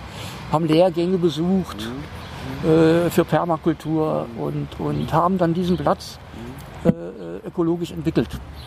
Das ist hochinteressant. Also über die, die zuziehen, entwickelt sich auch immer was. Jeder bringt so seine Fähigkeiten ein bisschen ein und so weiter. Ähm, das heißt, es gibt auch eine Fluktuation. Es sind nicht alle Leute seit den 90ern hier, sondern das wechselt auch. Es soll aber auch nicht größer werden. Ähm, zumindest wenn es nach dir geht, denke ich, äh, äh, du sagst ja so ein familiärer Rahmen nicht so groß, passt mir schon ganz gut. Ähm, das ist so insgesamt in der Gemeinschaft. Man will nicht noch mehr und mehr wagen und äh, Mittlerweile Ähm, ist ja der Platz auch recht begrenzt. Ja, wobei ich sagen muss, dass die Fluktuation früher größer war als heute. Und das hat auch eindeutig was mit Wohnungsnot zu tun. Ja. So, und früher war es einfach so gewesen, wenn hier jemand drei, vier, fünf Jahre sich seine Sache aufgebaut hatte, wie zum Beispiel der Kinomensch, dann kam der irgendwann an seine Grenzen dessen, was er noch aufbauen konnte in dieser Sparte, weil wir eben unkommerziell waren. Ja? So, was macht derjenige? Er sagt irgendwann, jetzt will ich aber mal professionell arbeiten in dem Bereich. So, und der hat dann zwei Kinos eröffnet hier in Berlin äh, und macht das heute professionell. Ja, oder die zwei Punks, die hier die Ökologie entwickelt haben, die haben heute einen kleinen Bauernhof in Brandenburg. Ja, und das meine ich eben, was sind Freiräume? Freiräume, darüber entwickelt man sich, dass man Ja. Freiräume hat. Deshalb sind sie so Da wichtig. müssen wir heute ganz stark aufpassen, wie diese Freiräume verschwinden und es betrifft uns ja in vielen Bereichen, in erster Linie jetzt hier in Alt-Treptow, äh, was den Wohnungsmarkt, was Freiräume, angeht. Ich sehe gerade auch eine junge Frau, äh, es ist altersdurchmischt. Es ist, Ja, ich bin klar der Opa hier, der Älteste. So, und äh, ansonsten haben wir hier Leute, die äh, von 25 bis, bis, äh, äh, bis zu meinem Alter, ich bin jetzt über 60, die Kleinen gehen. nicht vergessen, drei Kinder, Drei die sich Kinder, hier ja. wohlfühlen, wo das Jugendamt sagt, Ja. die wachsen hier okay auf, das ist, gefällt uns, sie kriegen Ja, aber es gibt natürlich immer so einen Kern von Leuten, die in der Regel so zwischen 30 und 40 sind. Äh, und äh, ein Kern von Leuten, der hält das auch immer mal laufen. Dieser Kern wechselt natürlich, ja, aber es können nicht alle denselben Input geben, das ist auch klar, je nachdem, wie sie persönlich belastet sind mit ihrer Arbeit, Ausbildung oder sonst was. Aber wichtig ist, dass es immer einen Kern gibt, der über die Zeit verfügt, das hier weiterzuführen, weil er ja kein Geld aus dem Projekt ziehen kann. Wir können keinen und wollen auch keinen bezahlen. Das muss natürlich über ehrenamtliche Arbeit abgedeckt werden. Und deshalb ist es wichtig, dass Leute hier sind, die auch über ein gewisses Zeitbudget verfügen. Nochmal zurück zur Kultur. Ich äh, kann mich noch erinnern, ähm, damals waren wir jeden Mittwoch, glaube ich, hier zum Kino im, im Kanzleramt vorne. Ähm, und dann gab es halt auch diese Open-Air-Kinos und die Konzerte Stereo Total haben gespielt. An Berts Rache kann ich mich noch erinnern. Und so, aber das, vielleicht ist es auch nur mein Empfinden, aber ich habe das Gefühl, das ist extremst weniger geworden, oder? Es ist zurzeit weniger geworden. Hat natürlich auch mit Corona zu tun. Wir machen, machen zurzeit keine Veranstaltungen, außer kleinere Sachen, sonntags. Ähm, wir haben auch ein bisschen äh, Rücksicht auf die Nachbarn zu nehmen. Äh, das heißt, wir haben damals einen sehr, sehr vollen Kalender gehabt, Veranstaltungskalender, äh, äh, wo wir dann äh, manchmal auch ein schlechtes Gewissen gegenüber den Nachbarn hatten. Äh, wir wollen nicht jedes Wochenende die Leute äh, vollknallen. Äh, deshalb hat sich zum Teil der Stil der Veranstaltung geändert. Ja, wir machen heute kleinere Sachen, die nicht unbedingt mit einer großen Verstärkeranlage bedient werden müssen. Ja, wir haben natürlich immer noch auch größere Konzerte, Frühjahrsfest, Sommerfest zum Beispiel, äh, oder Bands, die hier spielen, klar. Äh, wir haben sehr viele Anfragen, die hier spielen wollen, aber wir versuchen heute mehr zu durchmischen. Ja, jetzt hat man letzte Woche Samstag Kinofilm mit Regisseur zum Beispiel. Ähm, oder ich habe vor zwei Wochen sonntags eine Veranstaltung gemacht äh, äh, mit hier den afrikanischen Jungs, die hier im Götze Park sind. Wir haben gemeinsam Musik vorgestellt aus den Ländern, wo sie herkommen. Stehst ja auch auf Weltmusik? Ja, war mir ein Genuss, muss ich sagen. Äh, mir ging es aber auch darum, äh, äh, aufzuzeigen, äh, dass man sie nicht allein auf Drogendealer reduzieren kann. Das sind Menschen, die kommen irgendwo her, die haben ihre Geschichte. Und die Leute werden dann auch anders wahrgenommen, wenn sie davon erzählen. Und wenn sie dann zudem Musik aus ihrem Land spielen können, Sie haben ja alle ihre Handys, wo sie das heute drauf gespeichert haben. Und das kannst du an die Anlage anschließen und dann können die loslegen. Macht denen Sau Spaß. Äh, äh, und äh, bringt sie einfach mal ganz anders rüber, als man sie sonst erlebt. Ja. Genau. Oder Olli erst. Ich wollte nochmal auf die Nachbarn zurückkommen. Also ihr habt ja jetzt hier den großen Neubau vorm Haus. Ähm, und es gibt halt auch in, in Trikto wechselt ja das ähm, Bewohner, wie sagt man, Bewohnerklientel, mhm. die Bewohner, mhm. die Bewohnerstruktur. Mhm. Ähm, habt ihr immer noch mit Vorurteilen zu kämpfen gegen euch? Also gegen euch als Wagenburg, als Aussteiger, als also ich glaube, so ein Projekt wird immer polarisieren. Und es wird immer auch Leute geben, die. Aber ihr seid ja jetzt schon ewig hier und es gibt ja, ja, ja. viele, die jetzt neu herkommen. Da ist ja dann wäre eher die Frage mit den Neuen. Ne? So, Ob wir mit, mit, mit den Neuen bisher Probleme haben, eigentlich nicht. Mhm. Also die Nachbarn, die wir hier äh, drüben dazu gewonnen haben, äh, äh, haben sich als gute, sehr gute Nachbarn herausgestellt. Wir hatten durchaus auch Befürchtungen. Mhm. Gerade als Kulturprojekt hast du immer Befürchtungen, wenn in ja. der direkten Nachbarschaft von dir etwas entsteht. Ja, aber die Leute sind super tolerant. Mhm. Äh, sie kommen zum Teil aus demselben Spektrum. Das klingt jetzt so ein bisschen so, ihr habt insgesamt nicht im Kiez den Ruf als die Lärmmacher. Ne? Also diese Veranstaltungen, die ihr macht, sind schon lautstärker sehr moderat geworden. Äh, schon vielleicht Anfang der 90er nicht oder so, aber ihr nehmt ja auch viel Rücksicht, was Lautstärke naja, angeht. Wir haben auch immer äh, schöne Zettel an der Tür, wenn euer Sommer soll ja auch kein Dorf sein. Ja, das ist richtig. Äh, äh trotzdem klar, äh, haben wir auch Leute, die, wenn wir äh, Sommerfest haben und äh, äh wir haben Erlaubnis bis 10 und äh, um 5 nach 10 habe ich die ersten Anrufe, äh, wenn das Lied noch nicht zu Ende gespielt ist. Mhm. Äh, äh, dass es jetzt zu laut ist und so weiter. Aber Anrufe, nicht direkt ja? die Polizei vor der Tür. Nein, Gott sei Dank nicht. Ja. Aber es ist ein generelles Problem, glaube ich. Das hat man ja beim Baumscheibenfest auch, wenn es da ein bisschen Klar. länger geht, dann. Klar. Ja. Also ich bin immer der Meinung, äh, trotz allem, mir ist es lieb, wenn die Leute sich darauf verlassen können, ungefähr um 10 ist Schluss. Mhm. Wenn ich da angekündigt habe bis 10, äh, für mich ist also auch klar, dass man Verständnis haben muss, äh, äh, wenn ein Lied, wenn es mal Viertel nach zehn wird, dann ist das jetzt auch nicht die Welt.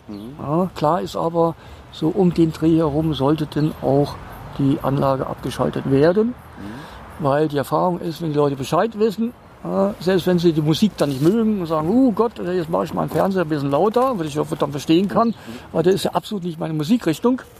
Ja, wenn die Leute wissen, um 10 Uhr Schluss, es gibt keine Heino Wagenburg deutschlandweit. Da würde nee. ich dann vielleicht auch um 5 nach 10 ja. anrufen. Ja. Aber wenn die wissen, um 10 Uhr Schluss, dann, dann ist das okay. Also soll ein netter Kerl sein, der Heino. Ja, so ein bisschen, also gibt so das Nachbarn schon mal so sagen und ihr versucht da aber auch ganz klar euch an Regelungen zu halten. Du hast vorhin schon so gesagt, wir haben sehr viel afrikanische Menschen von der Herkunft her. Ähm, wo der, bei der eine oder andere äh, Cannabis oder andere Drogen verkauft im Park, dass es auch eine Problematik ist. Ein bisschen Problematik äh, ist für manche auch, die so Freiräume entdeckt haben, EasyJet und Co., dass so ganz billiges Fliegen ganz einfach ist und in großen Gruppen irgendwo einfallen. Ähm, habt ihr euch da auch schützen müssen gegen Tourismus, gegen Touristengruppen? Partytourismus. Ja, man, wir haben uns ja in gewisser Weise geschützt. Äh, man sieht ja, dass wir jetzt einen Zaun ums Gelände rumgezogen haben, was wir früher nicht hatten. Äh, die Ecke hier ist äh, komplizierter geworden. Hm. Wir hatten hier Gewaltvorfälle, wir hatten Einbrüche und so weiter, sodass wir gesagt haben, okay, so können wir den Platz nicht mehr offen halten, wie wir es früher gemacht haben. Äh, das ist uns sehr schwer gefallen, hier im Zaun, weil ich, ich lebe ungern in der Gated Community. Hm. Ja, äh, aber ich musste einsehen, dass Leute hier einfach Angst haben nach den Vorfällen, die es hier gegeben hat, mit Messerangriffen etc., dass wir das machen müssen. Oder auch neugierige Nachbarn. Kann ich mir vorstellen, dass man hier gerne mal gucken geht und mal. Ja, aber dagegen habe ich, hab ich das persönlich, nicht hab das ich Problem. Ich habe das auch sehr negativ wahrgenommen, dass ihr so einen Zaun drumherum gebaut habt und vorne jetzt auch so ein bisschen ins Eingangstor so halb zu hat oder so. Das ist nicht aus einer Spaß, einer Laune heraus. Wir wollen hier so unseren eigenen Schrebergarten, da dürfen keine anderen rein, sondern äh, da gibt es einfach auch massive Hintergründe. Da gibt es massive Hintergründe von Leuten, die hier wirklich zusammengeprügelt worden sind. Äh, Von Leuten, die, äh, mit denen wir zwei Stunden zu tun hatten, bis sie den Platz verlassen hatten. Äh, Und das hat halt äh, doch zugenommen. Es hat einfach, zu, äh, früher hast, hat, hat es das auch gegeben, aber das waren Einzelfälle äh, und mittlerweile war das nicht mehr so. Ich denke auch, dass sich insgesamt das soziale Umfeld auch verändert hat. Ja, dadurch, dass viele Leute auch in Armut leben müssen oder überhaupt kein Obdach mehr haben. Ja, äh, das ist extrem gewachsen. Äh, Und es sind auch viele Leute drunter, die einfach psychisch krank sind. Ja, und äh, die uns eine Menge Schwierigkeiten sagen bereiten. ja auch so Studien, nicht, bei weitem nicht jeder äh, Obdachlose ist psychisch krank oder hat ein Alkoholproblem, aber dass es äh, doch viele Menschen betrifft und gibt hier auch viele äh, osteuropäische Obdachlose auf dem Damm und so weiter, wo die einfache Beobachtung erstmal ist, dass sie viel Alkohol trinken. Ne? Und sowas kommt dann auch äh, diese Probleme, die es gibt, Menschen, die verdrängt sind, nicht genug Hilfe haben oder wollen, äh, das betrifft euch als Wagenburg auch. Das betrifft uns, uns leider Gottes auch. Wir versuchen äh, trotz allem äh, jetzt nicht jeden vom Platz zu scheuchen. Ja. Äh, wir sind zum Teil natürlich auch ein soziales Projekt. Ja. Dort vorne an der Bühne oder hinter unserem Dresen schlafen nachts Leute, gerade bei schlechtem Wetter, ja, damit sie wenigstens vor dem Regen geschützt sind. Ja. Und das wollen wir auch nicht beenden. Ja. Auch da kann es Probleme geben. Aber äh, ein Platz muss auch ein bisschen was aushalten können, auch wenn man gerade wenn man in der Großstadt ist. Ja. So wie Respekt gesagt, und es sieht gerade schlecht aus um die Obdachlosenhilfe in Berlin. Auch nochmal, wir reden ja jetzt leider auch in Corona-Zeiten, es sind alles keine einfachen Möglichkeiten hier. Ihr habt ihr, so habe ich erfahren, auch zeitweise Menschen, die geflüchtet sind oder äh, die von Obdachlosigkeit bedroht sind oder äh, obdachlos sind, auch, wie du sagst, schon ein Stück Obdach äh, gewährt. Ne? ja, auch zum Beispiel in unseren Gästewägen, auch da äh, nehmen wir ab und zu Leute auf äh, für eine gewisse Zeit in der Hoffnung, dass sie sich dann wieder stabilisieren können und eventuell auch irgendwie wieder einen Zugriff auf eine Wohnung oder sonstiges kriegen. Ähm, das versuchen wir schon. Manchmal kommen wir auch unsere Grenzen ran. Äh, ähm, Habe ich auch mal so gerüchteweise gehört. Dann habt ihr auch mit einem Betreuungsverein zusammengearbeitet, weil die Familie, die ihr aufgenommen habt, äh, mit Kindern und so weiter, äh, da mussten doch ein Stück mehr Profis ran. Hat nicht Richtig. nur das gute Her Herz geholfen. Richtig, wir nehmen uns dann Profis zur Hilfe oder wir versuchen auch ärztliche Hilfe äh, zu bekommen für Leute, die psychisch krank sind. Äh, äh, manchmal klappt es, manchmal klappt es nicht. So, und äh, auch da, klar, setzen wir uns eine Grenze, weil äh, wir können keinen Psychiater oder Psychologen ersetzen. Äh, und da müssen wir irgendwann auch entscheiden, wenn uns das über den Kopf wächst. Aber wir versuchen es, manchmal klappt es, haben wir einen Erfolg. Äh, ähm, und manchmal nicht, das müssen wir halt ausprobieren. Es ist ja auch eine interessante er Erkenntnis. Man hat das mal so locker gegründet und ohne Regeln und alle wollten so ein freies Leben ohne Regeln. Man hat sich dann doch geeinigt auf Regeln. Man hat ein Plenum gegründet. Montags tagt der, glaube ich, immer. Ähm, man muss sich zusammensetzen und äh, ja, ihr habt ja jetzt nicht Polizei oder Staatsmacht gerufen, aber äh, bei bestimmten Menschen äh, gibt es dann auch freie Träger, die sich um Frauen kümmern, um psychisch Kranke. Und da seid ihr äh, sehr wohlwollend, äh, mit denen zusammenzuarbeiten. Ja, ich meine, hier, hier neben uns ist ja auch eine kleine Obdachlosensiedlung entstanden. Äh, äh, da gab es ja auch Probleme. Äh, irgendwann waren die Nachbarn auch sauer. So, und das konnte aber auch gelöst werden dann, äh, weil wir haben dann äh, Gangway angesprochen, äh, die äh, Straßenarbeiter, Sozialstraßenarbeiter haben und die diesen Platz jetzt auch betreuen. Und äh, eigentlich sollte der, der äh, geräumt werden im April, Mai. aber die Probleme sind mittlerweile so geringfügig geworden, dass äh, dieser Platz weiter bestehen kann und die Obdachlosen dort zumindest äh, eine Unterkunft haben, die es selbst gebaut haben. Äh, äh, ich denke, das ist eigentlich äh, dann auch erfreulich. Ja, hing auch damit zusammen, dass bei, bei Stadt und Land äh, eine Sachbearbeiterin gesessen hat, die, die auf Lösungen aus war. Ja. Eine Legende hier noch im Kiez, Herr Stielicke, der sehr viele Menschen, die geringes Ja. Einkommen hatten und Genau. äh, obdachlos waren oder in obdachlosen Einrichtungen hier gelandet sind, weitergeholfen hat, äh, eine eigene Wohnung zu finden. Und jeden persönlich beim Namen kannte und sehr respektvoll äh, immer behandelt hat. Ne? Ja, und Herrn Stieliger kann ich mich noch erinnern. Ja, Ein klasse Mensch. Ich auch. Was ich mir noch schwer ver- fall, ähm, äh, vorstelle, einfach für mich selber, ist, ähm, ihr habt ke- keine eigenen Toiletten in dem Bauwagen. Ne? Nee. Nee, wir haben Außentoiletten. Ja, das sind im Prinzip Plumpsklos mit einem äh, Behälter. Und äh, wenn der Behälter voll ist, dann kommt eine Firma, die äh, das abpumpt und dann zum Klärwerk bringt. Ja. So, und damit geht es eigentlich. Ach, ich liebe manchmal so Details. Äh, wie oft muss die Firma kommen? Oh, das kann ich jetzt einmal die Woche, sagen. alle zwei. Nee, ich glaube, alle zwei Wochen kommen die. sowas. Ne? Irgendwie. Mhm. Und das zweite große Problem, was ich mir vorstelle, ich finde das jetzt nett. Wir sitzen ja auch an einem Sommerabend. Äh, ich bin ein Weichei. Wie ist das im Winter? Naja, im Winter verändert sich das Leben natürlich. Ja. Man kann natürlich die Außenflächen dann nicht mehr nutzen. Äh, Man ist dann schon äh, in seinem kleinen Wagen. Äh, Aber kalt ist es nicht. Die Wägen sind alle ausgebaut, abisoliert. Also da kannst du auch nackt drin liegen, äh, ist kein Problem. Äh, Zweitens sind auch die Winter viel milder geworden als früher.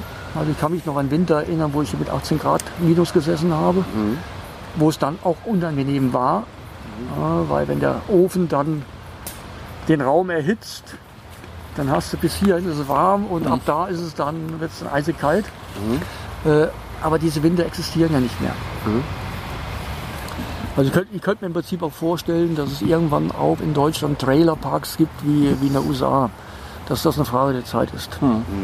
Ja, ich denke, dass wir das Wohnungsproblem äh, so kaum noch in den Griff kriegen werden und dass die Alternative äh, in äh, solchen Bauwagen oder umgebauten LKWs zu wohnen immer attraktiver geworden ist.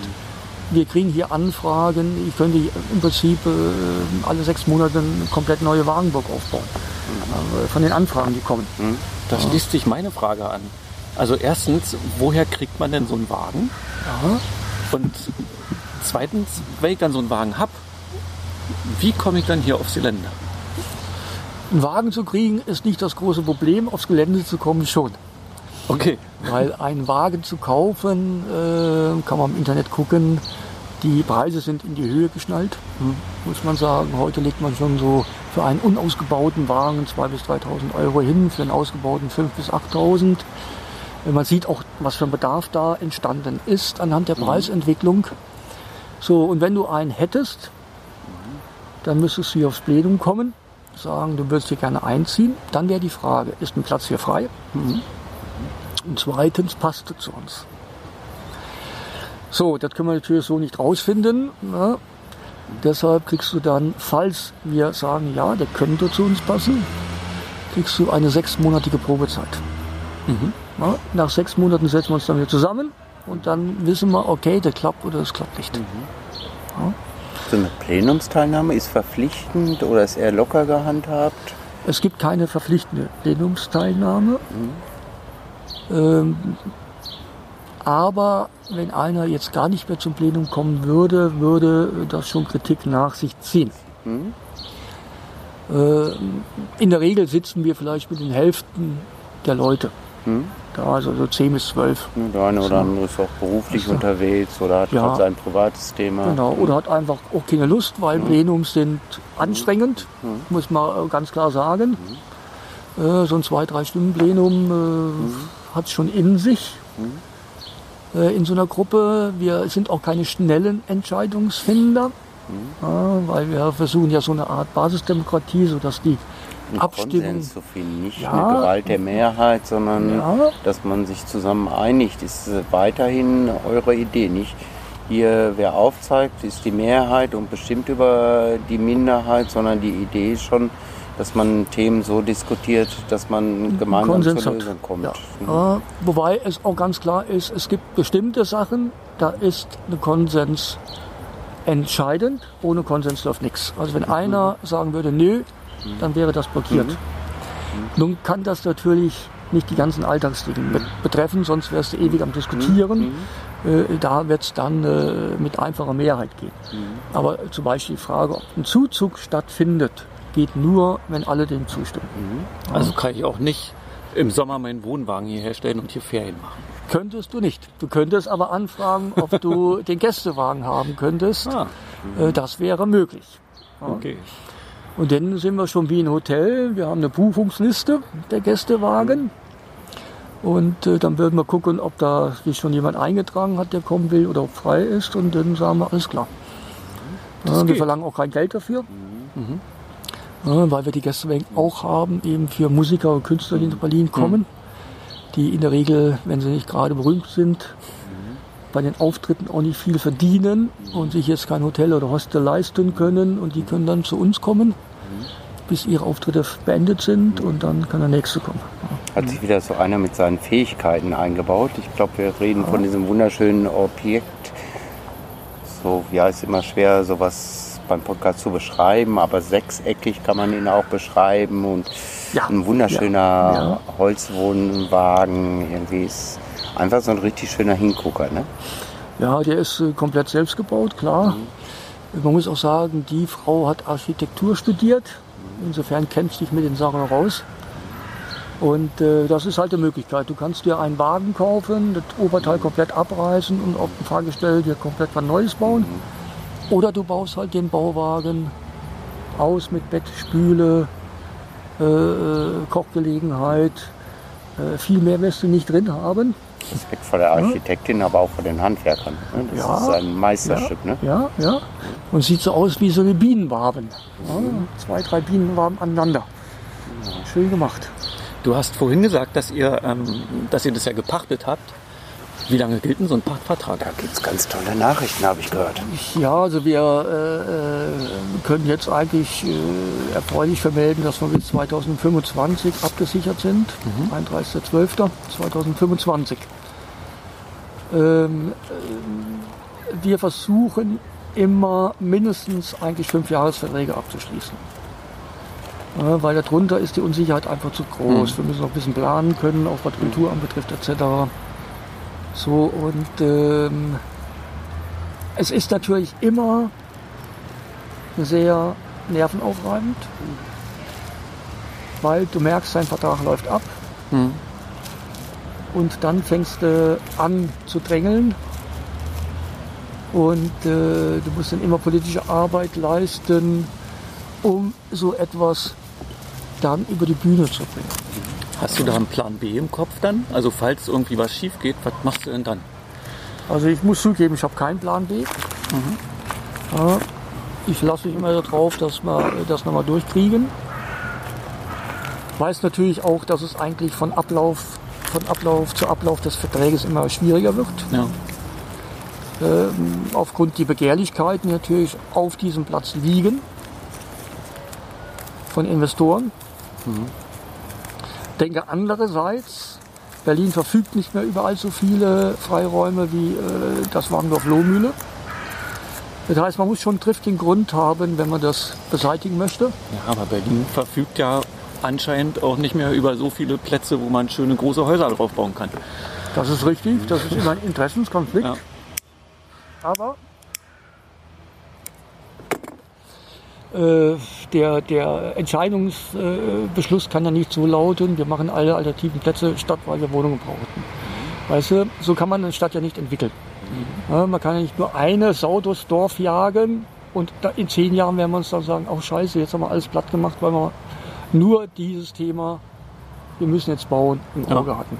Ja, ich denke, es fehlt viel zu sehr, viel zu wenig äh, wird der ökologische Aspekt betrachtet bei dem, was wir zurzeit machen. Äh, die andere Frage ist natürlich auch, für wen bauen wir zurzeit?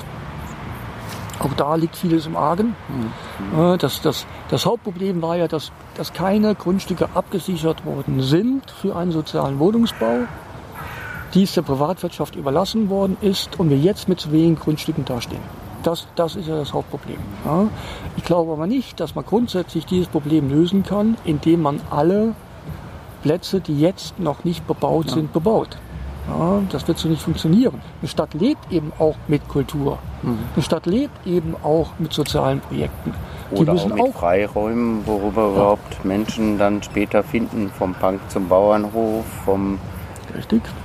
Filminteressierten äh, zum heute jemand, der zwei Kinos betreibt. Ne? Also das Leben auch nach einem großen äh, Großhandelskaufmann und so weiter ist, ist wichtig für die Entwicklung von Menschen, dass es Freiräume gibt. Denke ich auch. Denke ich auch, dass es sehr wichtig ist.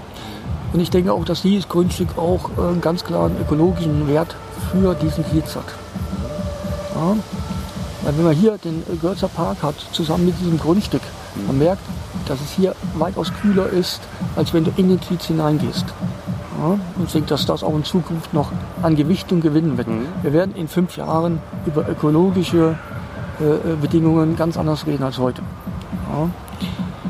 Ähm, ich denke, was, was hier im Kiez günstig ist, ist, dass wir sehr viele Wohnungen haben von Genossenschaften und öffentlichen Wohnungsbaugesellschaften. Das betrifft fast die Hälfte der Wohnungen hier im Kiez. Das lässt eine Mischung hier im Kiez noch zu, die anderswo ganz klar irgendwann nicht mehr sein wird. Mhm. Ja.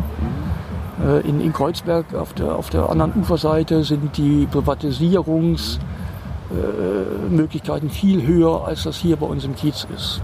Ja. Auch hier wirst du sehen, alles was hier privat ist, wird irgendwann eine Miete erreicht haben, die sich Otto Normalverbraucher nicht mehr leisten wird können. Ist ja, ja schon. Ja.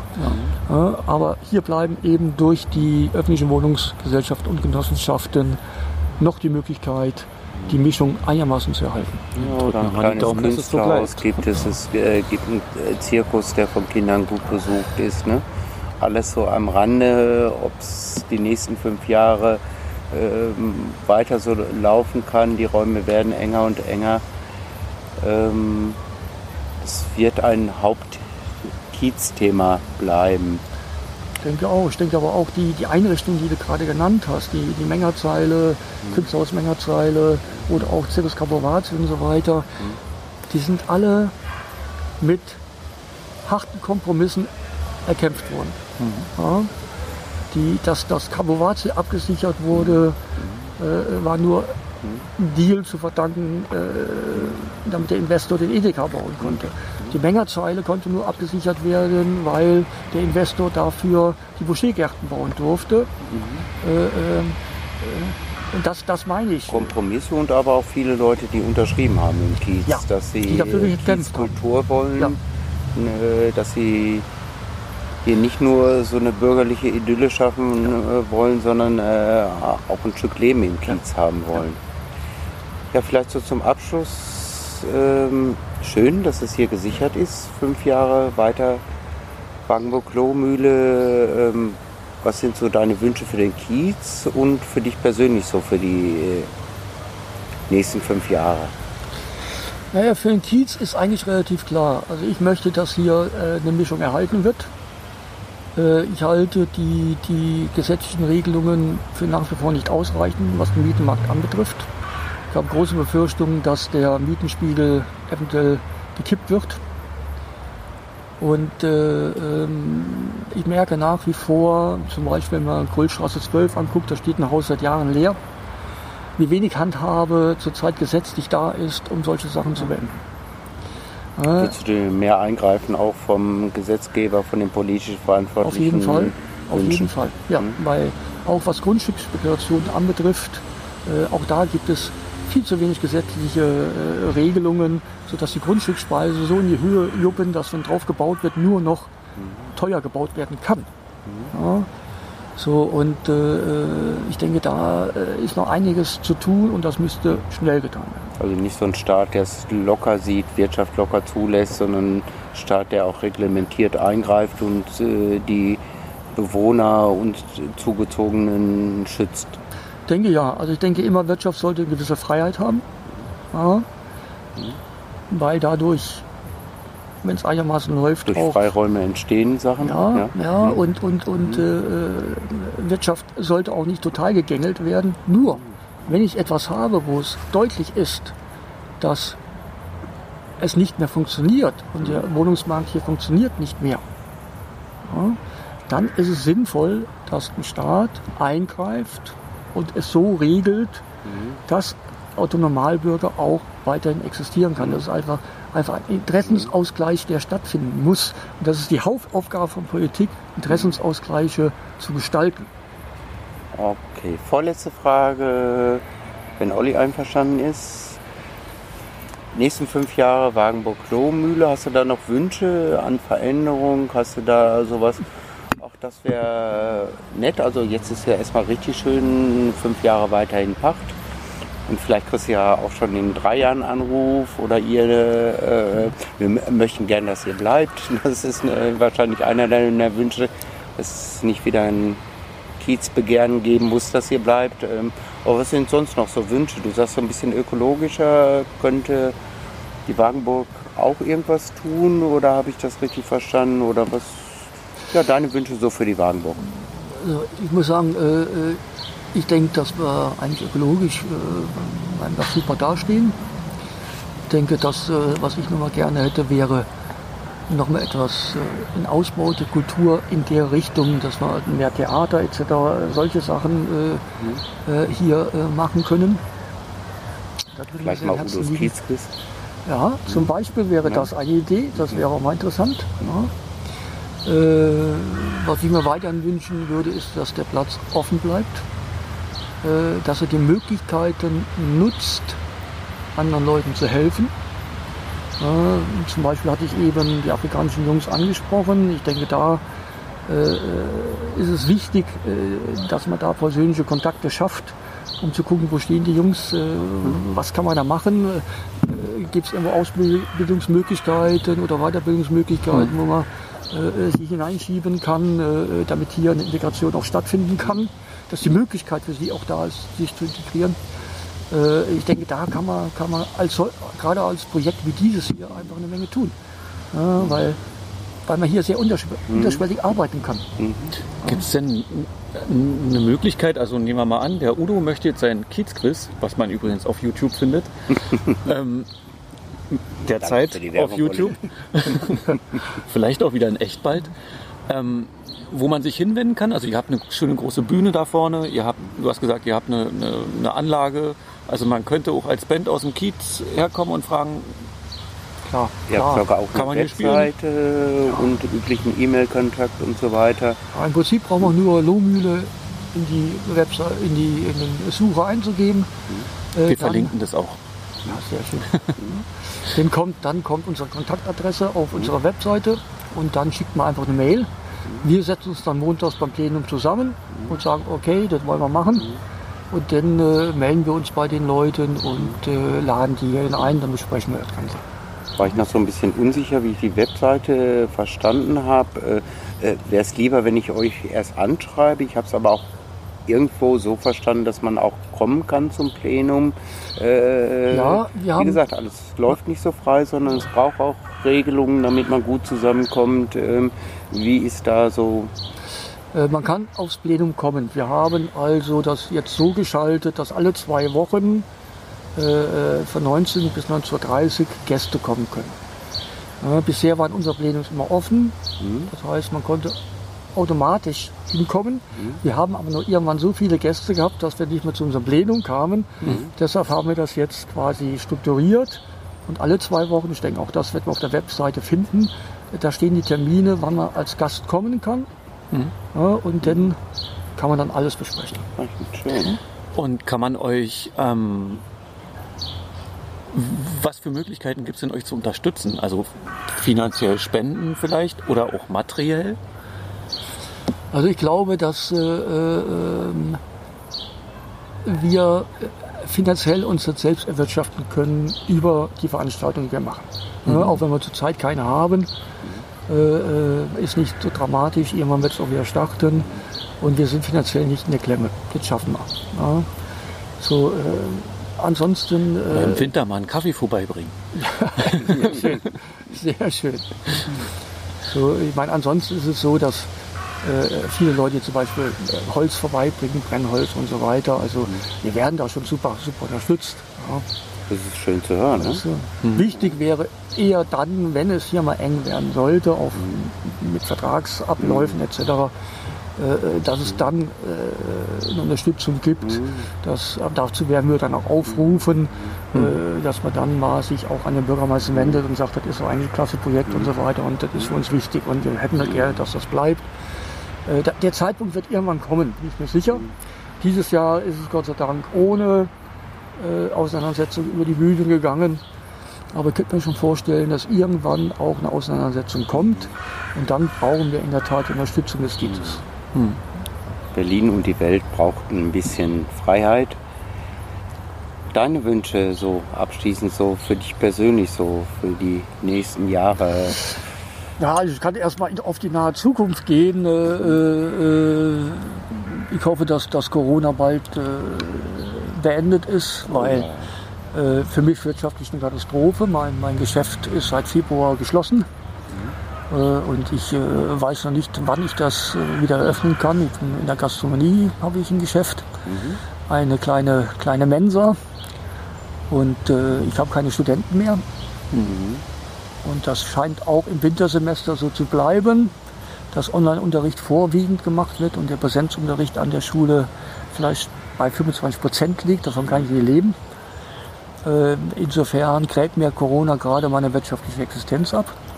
Insofern äh, hoffe ich, dass es da irgendwann wieder möglich sein wird, zu einer gewissen Normalität zurückzukommen. Und das betrifft so viele kleine Selbstständige, die äh, vor der Pleite stehen, die es bisher noch auffangen konnten, indem sie Ersparnis angegriffen haben oder eine kleine Hilfe bekommen haben.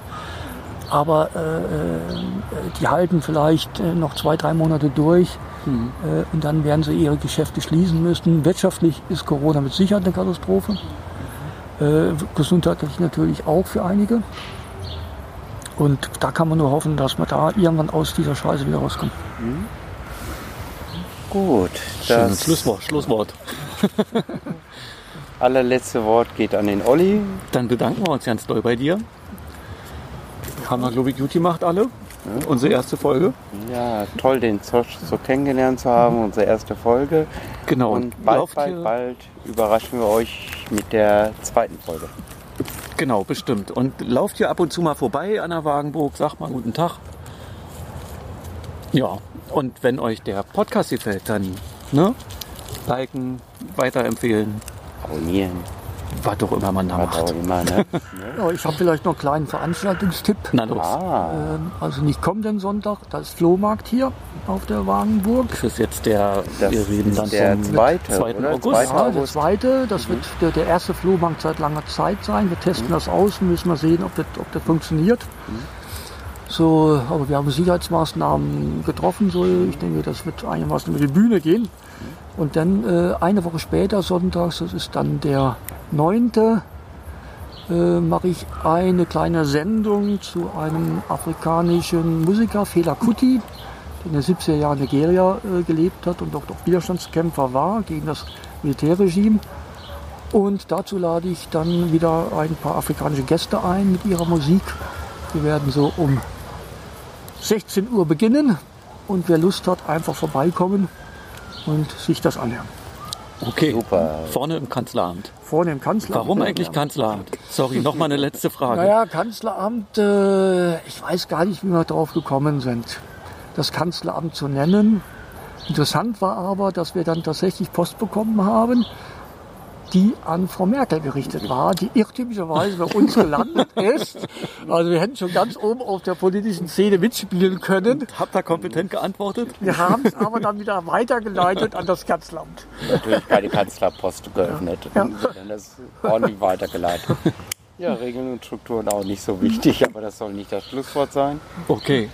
Wir bedanken uns. Genau, Ja. wir bedanken uns. Und was wir auch noch sagen wollten, wenn ihr eine spannende Geschichte habt oder denkt, ihr habt eine spannende Geschichte zu erzählen, die den Kiez betrifft oder euch und den Kiez, dann meldet euch bei uns. Ihr seid so willkommen. Wir wollen ein Mosaiksteinchen dazufügen zu einem spannenden, lebendigen Kalkungerkiez.